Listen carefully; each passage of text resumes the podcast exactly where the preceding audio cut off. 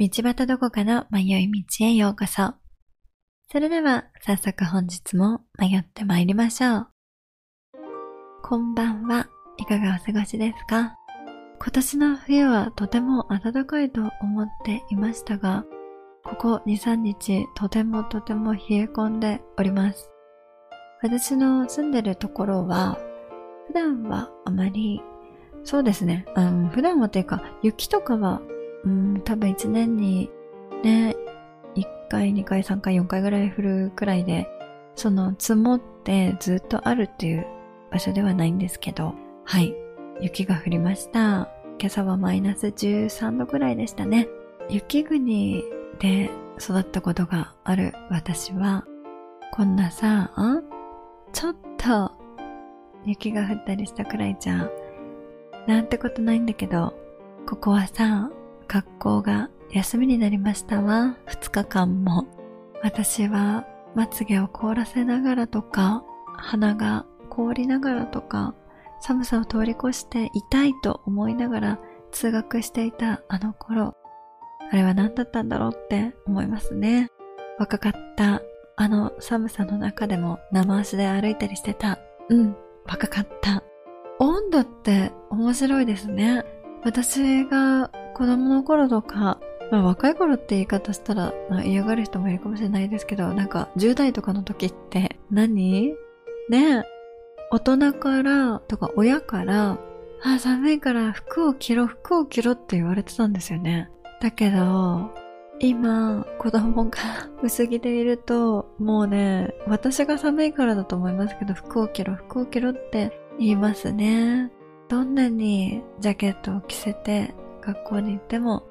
帰ってくるときはジャケットを着てなかったりするから、なんでなんだろうなっていう疑問を思いましたけど、ま、私もそういえば子供の頃そうだったなぁなんて思って、やっと親の気持ちがわかるようになってきました。だからあんなに服を着ろって言ってたんだなって、私も今、あったかい格好をしなさいって言ってる自分に気づいた時になんだか笑えてきましたね。私はというと、電気毛布を使い、もうふわふわソックスと家の中でももうね、防寒をして生きております。今日は、えっ、ー、とね、先週の配信、えー、ロードマルチですね。あの回を聞いた時に、いろいろ思うことがありました。というのも、あの、自己啓発についてですね、もう一度考え直してみたいなと思ったんです。なぜなら、あの、自己啓発って本来とてもいいことです。というか、必要なことです。はい。でね、前回の配信で、あの、自己啓発本を使ってセミナーをやっていたというところがありましたよね。本当にそうなんですよ。やってるんです。素晴らしい、あのベストセラーにも世界的ベストセラーになったような本がいろんなセミナーで使われています。そのね、本の心理を使って、ちょっとね、すり替えられちゃうというか、ねなんかそのこともあるんだなっていうことを実感、目の当たりにしましたので、それってとてもちょっと残念だなと思い、今回はそれについて話したいと思います。私はね、本当に今までいろいろ話してきたので、こう自己啓発とかとかっていうね、こう、なんだろう、マイナスと言ったらあれですけど、まあいいようには話してこなかったなと反省してます。やっぱりうまく話せないなとも思ったし、言語化難しいし、伝えるって本当に大変なことだなって思うんですけど、自己啓発自体私自身とても大切なことだと思っております。先週も紹介されてた本などは人生で一度は読んだ方がいいと思いますし、私も何度も読んでる本でもあります。いつ読んでも新しい学びがあったり、読み返した時に、あ、そうそうと再確認できる本でもあるし、はい、文字通り啓発してる本たちが、素晴らしい本たちがたくさんあります。そんな本をね、読んで、本当に人生を豊かに変えられる人もいるし、私もね、きっとその本を読む前と読む後では、すごく変わったと思います。その本によって得た気づきによって、やっぱりその後の人生に影響を与えてくれますよね。うん。そういう経験をする人もいるし、まあ同じ本を読んだとしても全く変わらない人もいる。そしてその本を読んで悪用して人を支配しようとする人もいることは確かです。悪徳セミナーでよくね、いろんな自己啓発本が利用されていますが、あたかも自分の知識のように話して、すべては全く自分次第。夢を叶えるのも成功するのもあなたの努力。だけどね、って私たちはそんな輝こうとしているあなたたちをサポートしますよって悪徳マルチとか労働マルチとか、まあいろんなセミナーがやってるんですよね。自己啓発本と言われるだけあって、その自己啓発本を出した著者が、えっと、開催してるセミナーとかもあるんですけどね。ま、別にそういうのは言ったらいいと思うんです。でもね、そのさ、あの、例えばその本を悪徳なマルチが利用してセミナーを行っていた。そうしたら、その悪徳な会社が作ったシステムは、どんなに頑張ろうがトップしかうまくいかないシステムだったり、初めてやる人には不利な仕組みだったりすることがある。その悪徳マルチ会社と、この自己啓発本の作者に因果関係とか全くないんだけど、そういう風に悪用する人がいるから、こうね、私も自己啓発してるとか、自己啓発によって騙されてるしまう人が多くなるみたいなね、言い方をしてしまっていたなと反省しています。本はいいことだし、自己啓発っていうことはいいんだけど、それをね、悪用して騙されちゃう人もいることがとても多いなって危惧して、今までの配信をしてきました。自己啓発っていうのは、まあ本とかいろいろ出てますけど、多くの人に、あの、素晴らしい自己啓発本は読んでほしいなって思います。でもね、しっかり読んで、あの、いろいろ知りたいんだったらね、その著者のはどの宗教を信じているんだろうとか、そういうこともね、調べてみると面白いですよ。その教団のね、教義が入ってたりして、うん。あ、だからこういう視点なんだ、みたいなね、見方もできるので、ぜひ自己啓発とか、ね、まあ好きなさ、あの、本とかがあっても、そこまで調べてみると、より深い、まあ深くなるかはね、わかんないけど、考察ができるんじゃないかな、とも、私は思うんだけどね。まあ何が言いたいかっていうと、自己啓発は悪くないの。だけど、少し悩んでいたり、こう人生でね、あまりうまくいかないことがあったりして、うーん、悩んでいたりするときに、そのような悪質なセミナーとかに引っかかりやすいから、注意が必要だと思います。それをね、こう言いたかったのよ。言えないけど、まあ多分今も言えてないんですけど、まあ、あの、私個人的なことだけどね、大学生の時に、18歳ぐらいの時かな、20歳ぐらいの時かな、20歳くらいの時に、私一回ね、すごい、すごいなんかね、面白いセミナーに友達に連れて行かれました。セミナーがあるっていうことは全く知らず、そのね、えー、っと、普通に遊ぶ約束をして、会っていたら、もう皆さんがお便りでね、よく送ってくれるような本当に同じ展開です。二人で会っていたら、友達が、会いたい友達がいるっていうか、来るっていう、みたいな感じになって、三人になって、なんか三人で話していたら、これから行く場所があるから一緒に行かないみたいな感じ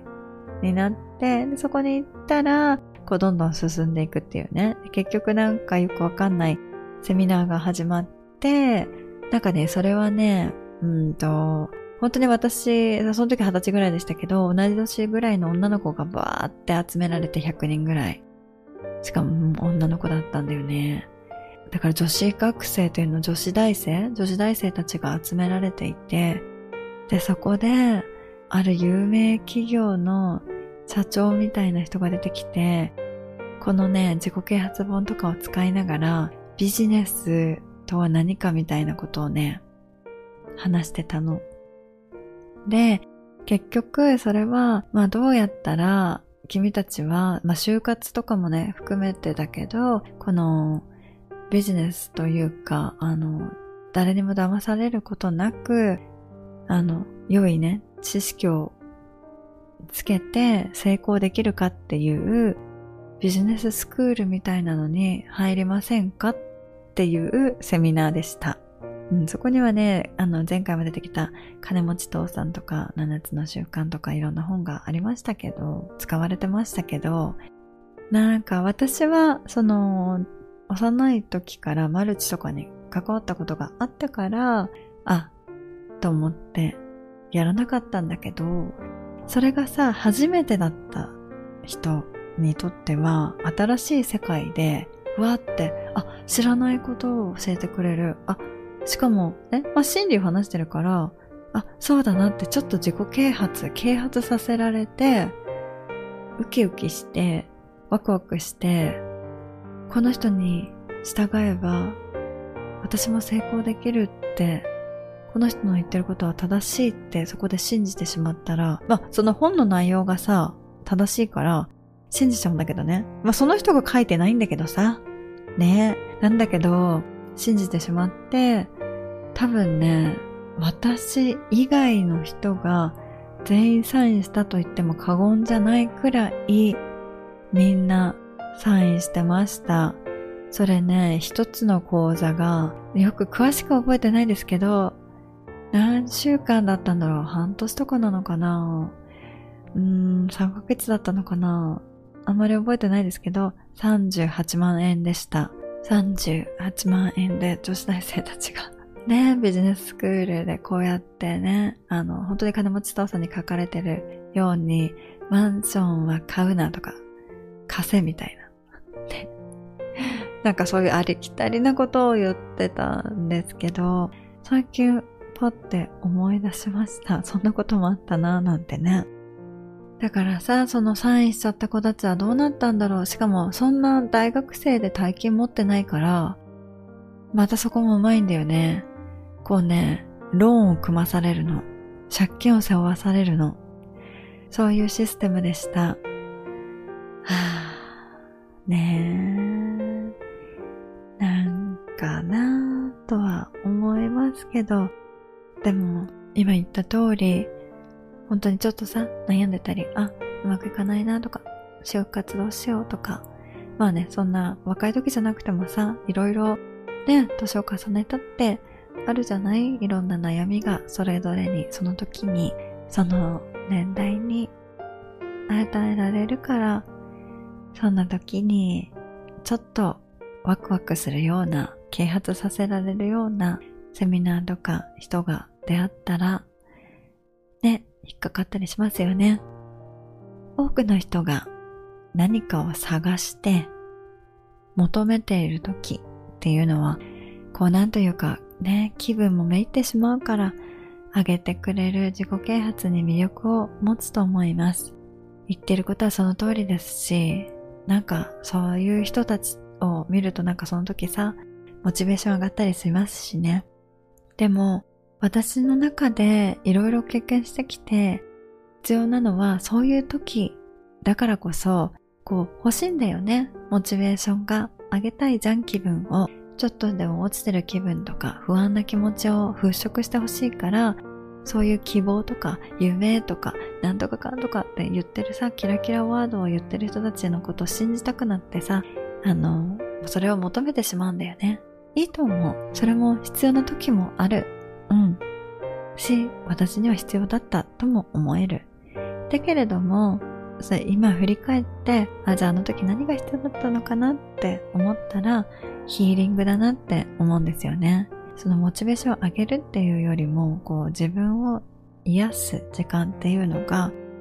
もっと必要だったんだなって思います。